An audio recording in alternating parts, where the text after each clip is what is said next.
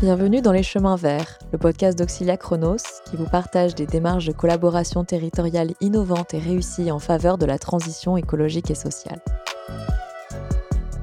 Je suis Solène Laborde et je vais vous partager des retours d'expérience et de bonnes pratiques de collaboration d'acteurs territoriaux œuvrant ensemble sur le chemin de la transition de nos territoires. Face au changement climatique, de nombreuses initiatives se multiplient au niveau local pour développer de nouveaux projets en faveur de la transition écologique et énergétique. Dans cet épisode, on va voir que ce sont aussi des habitants, des collectivités, des entreprises locales, des associations qui se lancent ensemble dans des projets d'énergie renouvelable pour produire localement leur énergie. Concrètement, ces collectifs portent, conçoivent, financent et maîtrisent ensemble ces projets renouvelables sur leur territoire. À l'inverse de projets d'énergie renouvelable classiques, qui sont le plus souvent portés et exploités par des entreprises privées extérieures au territoire, les projets citoyens d'énergie renouvelable sont pilotés par des acteurs locaux, associant notamment des citoyens et des collectivités. On estime qu'il existe entre 250 et 300 projets citoyens en France, majoritairement du solaire photovoltaïque, et 150 projets environ sont aujourd'hui en fonctionnement. L'énergie produite est équivalente à la consommation électrique hors chauffage et eau chaude sanitaire de presque 900 000 personnes. Mais qu'est-ce qu'on entend exactement par projet citoyen d'énergie renouvelable? Premièrement, l'initiative du projet peut venir d'une collectivité ou bien d'un groupe de citoyens. Ils pilotent alors ensemble le projet et ont un rôle sur les décisions à prendre. Deuxièmement, son capital est en majorité ouvert au financement collectif, c'est-à-dire que ce sont principalement les citoyens et les collectivités qui investissent dans les projets. Ça leur permet de s'impliquer au moment où le projet est à l'étude pour participer aux choix décisifs. Enfin, ces projets locaux et citoyens bénéficient directement au territoire. Ils créent de la valeur en local, plus importante qu'un projet d'énergie renouvelable classique. Et oui, ce sont des retombées économiques diverses, par exemple le fait d'avoir recours à des prestataires locaux pour l'exploitation, mais aussi lorsque les revenus de l'exploitation sont réinvestis dans des projets locaux, par exemple pour réaliser des démarches de sensibilisation sur les modes de consommation énergétique, apprendre à réduire la quantité d'énergie pour chauffer ou se déplacer par exemple. Mais globalement, ces projets permettent aux habitants d'un territoire de se réapproprier véritablement leur production énergétique et de mieux comprendre ce qu'ils consomment car il est évident que la production d'énergie renouvelable ne suffit pas seule à ancrer un territoire dans la transition énergétique. Il faut aussi généraliser une démarche de sobriété énergétique pour réussir à moins et mieux consommer dans tous les secteurs. Par exemple, mieux isoler les bâtiments privés et publics, optimiser nos déplacements, maîtriser l'éclairage public et plus largement lutter contre le gaspillage énergétique. Ainsi, un projet d'énergie renouvelable à gouvernance locale fait converger les intérêts d'un groupe de citoyens d'un territoire avec ceux des acteurs publics. Il permet la coopération sur le long terme ainsi qu'une reconnaissance mutuelle et la légitimité de la parole et de la compétence de chacun. C'est ce sujet que nous avons choisi d'aborder dans ce quatrième épisode des Chemins Verts à travers l'exemple de la ferme éolienne d'Avessac en Loire-Atlantique. Pour nous parler de ce projet, nous accueillons aujourd'hui trois personnes qui ont été très impliquées dans le projet. Michel Leclerc, administrateur de la ferme éolienne d'Avessac, citoyen engagé dans le projet. Les gens sont venus dans un objectif de participer à la transition énergétique, contribuer à la production d'énergie renouvelable locale. Claire Legrand de Récy, le réseau d'énergie citoyenne en Pays de la Loire, qui fédère les structures et porteurs de projets citoyens d'énergie renouvelable dans la région. Sur un projet citoyen, le pilier le plus fort, c'est justement de devenir actionnaire, de rentrer dans le projet sur la durée. Et Alain Bongouin, ancien maire d'Avessac, qui a fortement soutenu le projet citoyen depuis son émergence. Ce projet, c'était une manière de mettre en forme une expérimentation euh, de concertation et de transparence. En deuxième partie, Esther Bayeul, chef de projet chez Auxilia Chronos sur les sujets d'énergie, nous partagera ses retours d'expérience sur le sujet.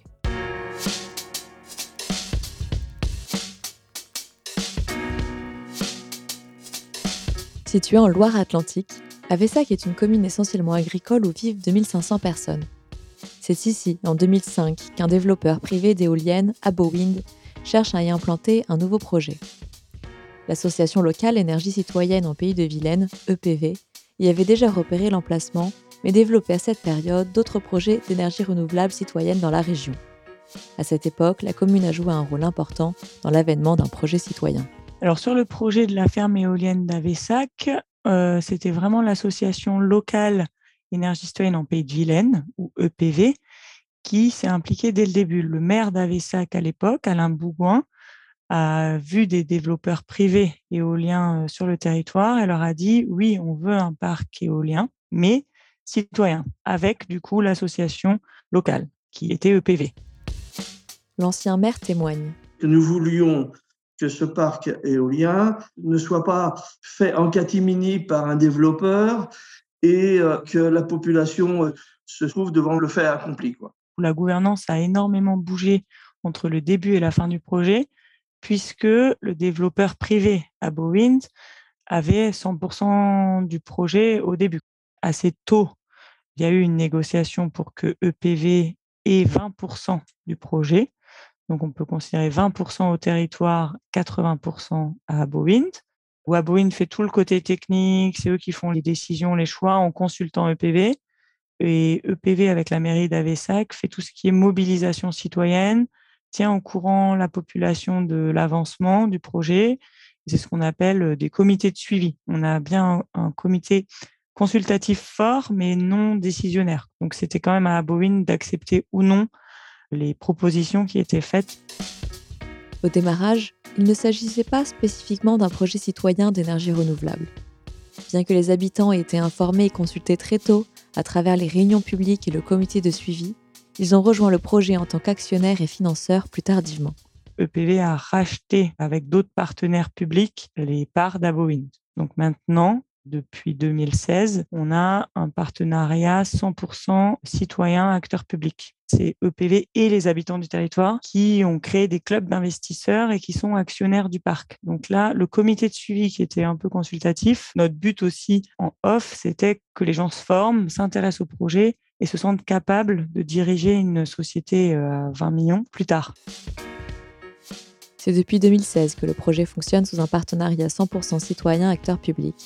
Deux sociétés d'économie mixte détiennent une grande partie des parts et 23% sont possédés par la mairie, la communauté de communes, l'association éolienne en Pays de Vilaine, PV, avec les citoyens. Ce sont environ 200 citoyens qui se sont investis dans les clubs et qui ont participé financièrement au projet. Michel Leclerc, administrateur de la ferme éolienne, nous en parle. Les citoyens sont arrivés dans ce projet une fois que la construction était terminée. À la différence de nos autres projets, où là, le financement a été amené dès le départ par les citoyens pour construire le projet. Mais alors, comment ces citoyens ont-ils trouvé l'intérêt de prendre part à la gouvernance du projet? Selon Michel Leclerc, plusieurs éléments ont joué. Les gens sont venus dans un objectif de participer à la transition énergétique, contribuer à la production d'énergie renouvelable locale. D'autres sont venus parce que c'était un projet euh, de gouvernance locale euh, portée par des bénévoles, et d'autres sont venus simplement parce que euh, finalement on proposait, on annonçait des taux de retour relativement intéressants. On a plusieurs types de motivations pour venir dans ce projet, et le fait que les gens viennent pour des motivations financières, finalement, ne tout dérange pas, puisque ça permet aussi de les mobiliser sur tous ces aspects de transition énergétique. Et ça permet aussi d'avoir des retombées financières locales qui sont relativement importantes.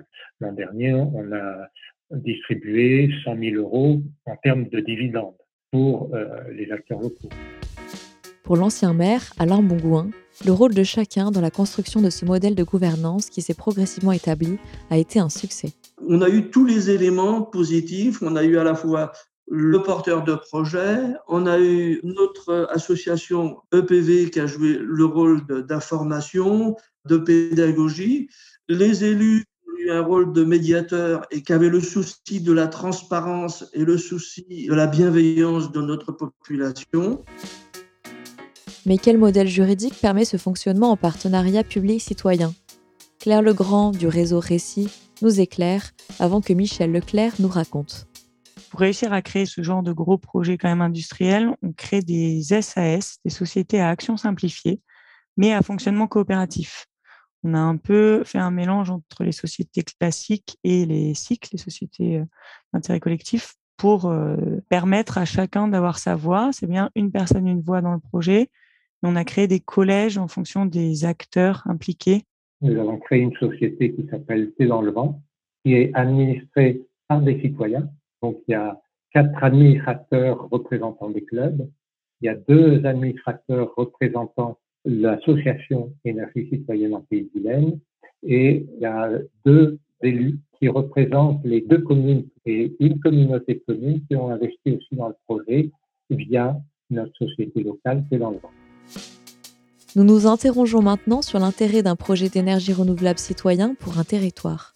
Le fait que ce soit un projet éolien citoyen permet de pallier à pas mal de critiques qui sont incombées à l'éolien en général, mais pas à toutes. Ça dépend vraiment de pourquoi les gens s'opposent au projet. Michel Leclerc témoigne de la force d'un projet citoyen ancré localement face aux inquiétudes des riverains. La construction a commencé et il y a eu un blocage. Les agriculteurs riverains, éleveurs, craignaient pour leur exploitation. Les agriculteurs étaient inquiets, ont bloqué le chantier et le constructeur à Bouygues et les autres sociétés, ils ne savaient pas quoi faire. Heureusement, la commune d'Avessac les élus et l'association étaient sur place. On a entendu les craintes des agriculteurs, on a discuté avec eux et on a décidé, euh, ce qui a été validé par les autres partenaires, on a décidé de lancer des études complémentaires de géobiologie et ça nous a amené à déplacer deux éoliennes alors que les trous de fondation étaient déjà faits. Le rôle de facilitateur de la mairie a également été important, comme en parle l'ancien maire? Les gens ont été bienveillants tant pour expliquer des problèmes que pour faire remonter des problématiques également aussi. Je ne veux pas dire qu'il n'y a pas eu de tension, hein, mais euh, ça a été désamorcé de manière explicite, pédagogique, technique. Ce qui est intéressant également aussi, c'est que le service de maintenance et de réglage des machines est local, ce qui fait que dès qu'il y a une problématique, le freinage des machines peut se faire très rapidement. Ce qui n'est pas toujours le cas euh, lorsque vous avez un exploitant qui est en Allemagne ou qui est euh, pas à proximité. Et du coup, je pense que cette proximité était quand même quelque chose d'assez important. Une production d'énergie renouvelable à gouvernance locale permet également une création de valeur pour le territoire. On a fait une étude euh, en France avec le réseau énergie partagée en comparant euh, plein de parcs éoliens. Le fait que ça appartienne au territoire, il y a entre 2,5 et 3 fois plus de retombées économiques sur le territoire. Les retombées économiques sont multiples. Et ce n'est pas ce qui motive nécessairement pour se lancer dans un projet d'énergie renouvelable citoyenne. L'ancien maire d'Avessac témoigne. On a également aussi des retombées économiques, puisque l'IFER, c'est 15 euh, 000 euros, et ça doit être 60 000 euros pour euh, Redon Agglomération, plus les taxes foncières, bien entendu. Mais ce n'était pas l'objectif principal. L'objectif principal, c'est que la population ne se sente pas euh, dépourvue d'informations et que cette transparence soit extrêmement développée. Une partie des revenus de l'exploitation de la ferme éolienne d'Avessac a été réinvestie dans des projets locaux qui permettent de sensibiliser l'ensemble de la population à la fois à la production renouvelable, mais aussi à la sobriété dans les modes de consommation. Par ailleurs, le projet, dans la, philosophie du projet, on a imposé aux autres partenaires qu'il y ait une partie des recettes liées au projet qui soit dédiée à des actions de maîtrise de l'énergie. Donc, tous les ans, 30 000 euros sont affectés à, l'association pour qu'elle finance des actions sur la maîtrise de l'énergie, sur les informations autour des questions énergétiques, etc. Par ailleurs, via les actions de maîtrise de l'énergie, en fait, on touche d'autres personnes sur euh, des animations autour des éco-gestes, sur euh, des projets d'autopartage, des projets de four solaire, de marmite norvégienne, etc de telle sorte qu'il y a d'autres euh, personnes qui sont intéressées. L'investissement local, l'ancrage territorial, la mobilisation de personnes impliquées et écoutées, un ensemble d'éléments qui font, selon Michel Leclerc et Alain Bougouin, le succès de ce projet éolien sur le territoire de Loire-Atlantique. Le fait que ça soit piloté par des acteurs locaux génère deux types de retombées. D'une part, des retombées économiques, mais aussi une exploitation qui tient particulièrement compte des impacts pour les riverains et pour la faune et pour le territoire. Là, l'avantage, c'est que j'ai été élu et j'ai couvert pratiquement tout le projet euh, et c'est le même conseil municipal avec les mêmes motivations, les mêmes mobilisations. On était dans une faisabilité de projet avec une possibilité de non-soutien de la municipalité si on voyait que ça n'allait pas dans le bon sens. Le succès, il est lié euh, aux relations qu'on a eues entre le développeur, EPV et les élus. On était sur la même longueur d'onde avec les problématiques à résoudre. Mais à quel point ce projet est-il réplicable dans d'autres territoires? Nous avons interrogé Claire Legrand pour conclure cette première partie. C'est le rôle de récit de le répliquer, en tout cas le modèle citoyen, mais pas ce modèle-là. On n'aura jamais une recette qui pourra être répliquée sur chaque territoire puisqu'on fait avec les acteurs du territoire et que heureusement, les gens sont différents, les acteurs, l'histoire du territoire est différente. Ça qui nous aide beaucoup à avoir du retour d'expérience et dire, mais regardez, c'est possible de faire développeurs privés et territoires ensemble. Après, nous, euh, si on doit en refaire sur des territoires avec des développeurs privés, aujourd'hui, on essaye d'avoir 50-50 au minimum, idéalement même plus pour le territoire, et que le développeur privé devienne vraiment un prestataire au service du territoire.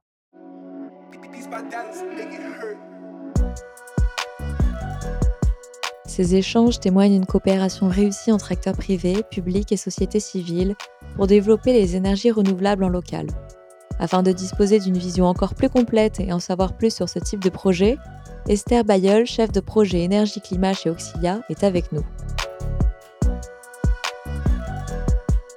Bonjour Esther. Bonjour Solène. Merci d'être avec nous pour ce quatrième épisode des Chemins Verts que je te propose, c'est de commencer par te présenter. Donc, je suis Esther Bayeul et je suis chef de projet climat-énergie. Donc, j'accompagne les, territoires hein, dans leur politique publique énergétique surtout. Et dans des fonctions antérieures, il se trouve que j'ai participé au conseil d'administration de l'association Énergie Partagée. Très bien, super. Bah, tu vas avoir beaucoup de choses à nous raconter, je suppose.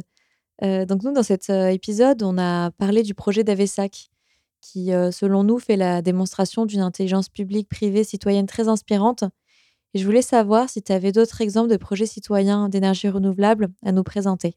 Bon, déjà, il faut savoir que bon, il y a plus de 300 projets d'énergie citoyenne au niveau national et dans tous les types de territoires. Donc, c'est assez vaste comme vivier. Déjà, on en a aussi en zone urbaine. On en a par exemple déjà à Paris euh, sur des associations comme Tenerife ou Enercitif hein, qui ont déjà développé des panneaux solaires sur des toits parisiens ou dans des départements de la banlieue parisienne. Il y en a aussi à Lyon, il y a des collectifs qui émergent à Marseille, donc il est probable qu'il y en ait aussi près de chez vous, y compris si vous êtes en ville. Et après, par exemple, euh, on a des projets qui, euh, ont été portés par d'autres types d'acteurs, je pense aux agriculteurs. Par exemple, euh, il y a des agriculteurs qui ont développé dans les monts du Lyonnais un méthaniseur, un projet de méthanisation collective. Donc le projet s'appelle Métamoli, ça date de 2012. Et en fait, ils ont voulu valoriser les effluents d'élevage et les biodéchets. Donc, ils se sont rapprochés, par exemple, des cantines scolaires, entre autres. Et maintenant, euh, grâce à ces partenariats, ils récupèrent du digesta pour enrichir les terres agricoles. ils ont même créé une station de biogaz carburant récemment pour valoriser le biogaz créé par le méthaniseur. Donc c'est un premier exemple, mais il y en a aussi dans d'autres types d'énergie avec des choses assez sympas. En fait, hein, dans la côté des projets, on peut prendre euh, l'exemple des ailes des crêtes. Donc ça, c'est un projet dans les Ardennes, un projet euh, éolien et euh, là, c'est une communauté de communes, la communauté de communes des Crêtes Préardennaises, qui est à l'origine et qui a travaillé le sujet avec l'Agence locale de l'énergie et du climat locale, un développeur et Enercop Ardennes-Champagne. Parmi les centaines d'investisseurs citoyens, il y a une centaine d'enfants qui ont investi à travers leur famille pour être propriétaires d'une des trois éoliennes. Voilà, il y a une éolienne des enfants dans cette communauté de communes. Merci Esther. Je trouve que c'est vraiment très enrichissant de voir qu'il existe ces projets sous différentes formes dans des territoires assez variés et je voulais savoir, selon toi, qu'est-ce qu'on peut apprendre de ces expériences? Mmh. ce qu'on retient de ces expériences, c'est que bon, déjà, tous les territoires ont de l'énergie à revendre, euh, qu'on peut les valoriser dans de très nombreux contextes, et y compris par des acteurs euh, qui sont assez débutants. Les citoyens qui se sont lancés dans ces projets-là n'avaient pas forcément de formation ou de, passé particulier. Ils souhaitaient juste euh, contribuer à la transition énergétique et valoriser l'énergie de leur territoire. Ce qu'on sait, c'est qu'un projet d'énergie renouvelable génère toujours des retombées économiques puisqu'on vend l'énergie produite, mais qu'un projet citoyen peut rapporter euh, entre deux et huit fois plus au territoire qu'un projet classique. Un projet classique va rapporter par la fiscalité, mais ça s'arrête là. Ensuite, le projet bénéficie à l'entreprise, etc., euh, aux, investisseurs. Euh, en l'occurrence, les projets citoyens, notamment quand, c'est les citoyens et les collectivités qui ont investi au capital, génèrent des retombées locales beaucoup plus importantes et notamment s'il y a un recours à l'emploi local également, et via les dividendes qui reviennent aux actionnaires locaux. C'est aussi un moyen pour les acteurs du territoire de contribuer à la politique énergétique euh, locales et aussi nationales, de contribuer à accélérer les choses, en fait, de changer les mentalités. Et en fait, on se rend compte aussi qu'il est possible d'avoir des coopérations très intéressantes, par exemple via le co-développement. Donc ça, c'est quand il y a un territoire, euh, via une collectivité ou un collectif citoyen, et un opérateur industriel qui co-construisent le projet en partageant les rôles, les compétences, et souvent en sélectionnant en phase initiale le partenaire privé qui va euh, accompagner. Donc là, euh, c'est déjà arrivé, par exemple, pour l'agglomération d'Annonay, Rhône, qui a commencé par faire des études sur le véhicule juridique, repérer des toitures pour des projets photovoltaïques, et qui ensuite a recruté un groupement de partenaires pour créer une société et ensuite ouvrir l'investissement aux citoyens, aux entreprises du territoire. Donc ça permet de partager le risque financier, de diversifier les sources de financement. Ça, c'est aussi un intérêt pour les développeurs. Donc en fait, il peut y avoir des co-bénéfices pour tout le monde dans les projets euh, de nerfs citoyens. Il y a souvent des freins ou des résistances qu'on entend vis-à-vis des énergies renouvelables plutôt classiques dans les territoires. Et je voulais savoir si ces projets d'énergie renouvelable citoyens, ils permettent finalement de répondre à certaines de ces difficultés, voire de les dépasser? Oui, alors dans nos missions, on constate des résistances récurrentes dans les territoires au développement des projets d'énergie renouvelable. Alors parfois, c'est par principe. Par exemple, sur l'éolien, la résistance, elle est structurée au niveau national. Les recours juridiques sont quasi systématiques. Ça allonge beaucoup la durée de développement des projets. Parfois, c'est aussi à cause d'idées reçues. Par exemple, les chaufferies bois, ça pollue. La méthanisation, c'est dangereux. Ou bien ça diffuse des mauvaises odeurs, etc. Mais en fait, euh, il y a aussi beaucoup d'oppositions et de craintes qui sont légitimes ou qui sont spécifiques au territoire. Par exemple, euh, bah, notre territoire a connu un développement très massif de projets d'énergie renouvelable.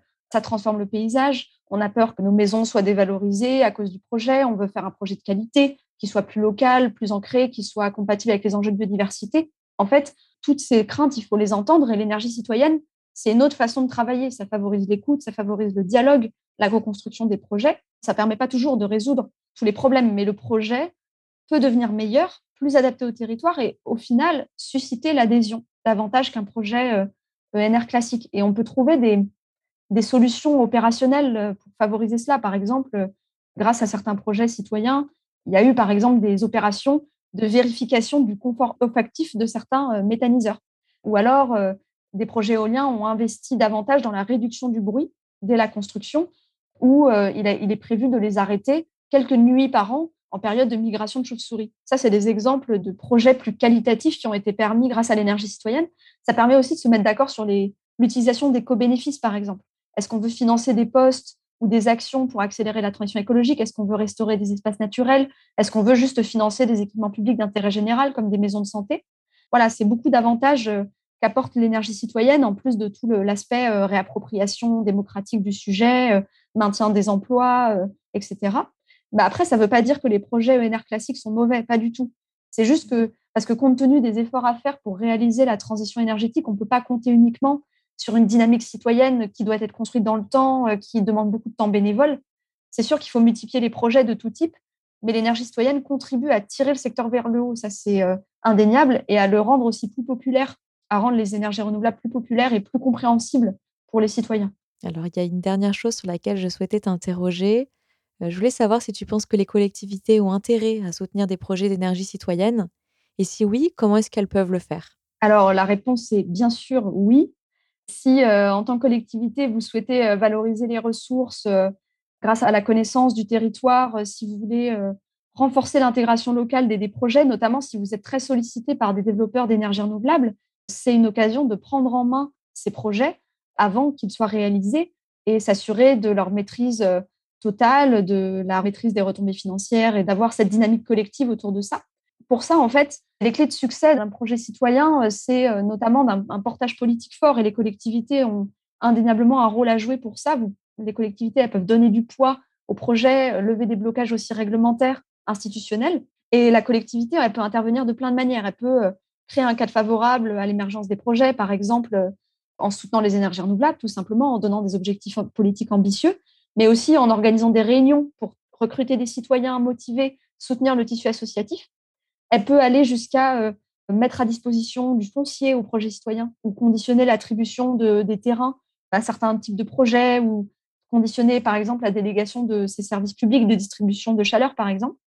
Elle peut aussi consacrer des moyens techniques ou financiers aux projets donner de son influence, de sa communication. Et ensuite, elle peut être investisseuse dans le projet, c'est-à-dire lui prêter de l'argent, prendre des parts au capital, ce qui est encore mieux, parce qu'il y aura des retombées ensuite euh, pour la collectivité. Et puis, elle peut faire partie de la gouvernance en tant qu'actionnaire. Elle peut elle-même, d'ailleurs, euh, initier le projet d'énergie renouvelable. Et comme je l'ai dit tout à l'heure pour le projet d'Annonay, ouvrir dans un deuxième temps l'investissement aux acteurs du territoire. Donc après, euh, il y a quelques petites choses à savoir pour bien, pour bien se lancer. Il faut que les élus soient bien sûr sensibilisés au sujet, il faut anticiper les tensions politiques ou la récupération qu'il pourrait y avoir. Il faut avoir un noyau de citoyens porteurs, mais il faut aussi une large communication qui s'appuie sur des relais existants, euh, des canaux et déjà efficaces. Et puis, euh, ça peut être utile, par exemple, d'aborder le projet d'énergie renouvelable dans un contexte plus global, le projet de territoire, les futurs projets d'aménagement, l'évolution du paysage. Et puis, il faut surtout chercher des méthodes adapté pour informer et organiser le dialogue et la médiation au niveau local. Une approche un peu ludique, un peu positive peut aider pour faciliter ça. Et puis de toute façon, les collectivités qui se lancent aujourd'hui, elles partent pas de rien. Il y a déjà plein de projets euh, de plein de types d'énergie renouvelable, beaucoup de collectivités impliquées avec des retours d'expérience euh, très très variés sur lesquels s'appuyer euh, pour se lancer.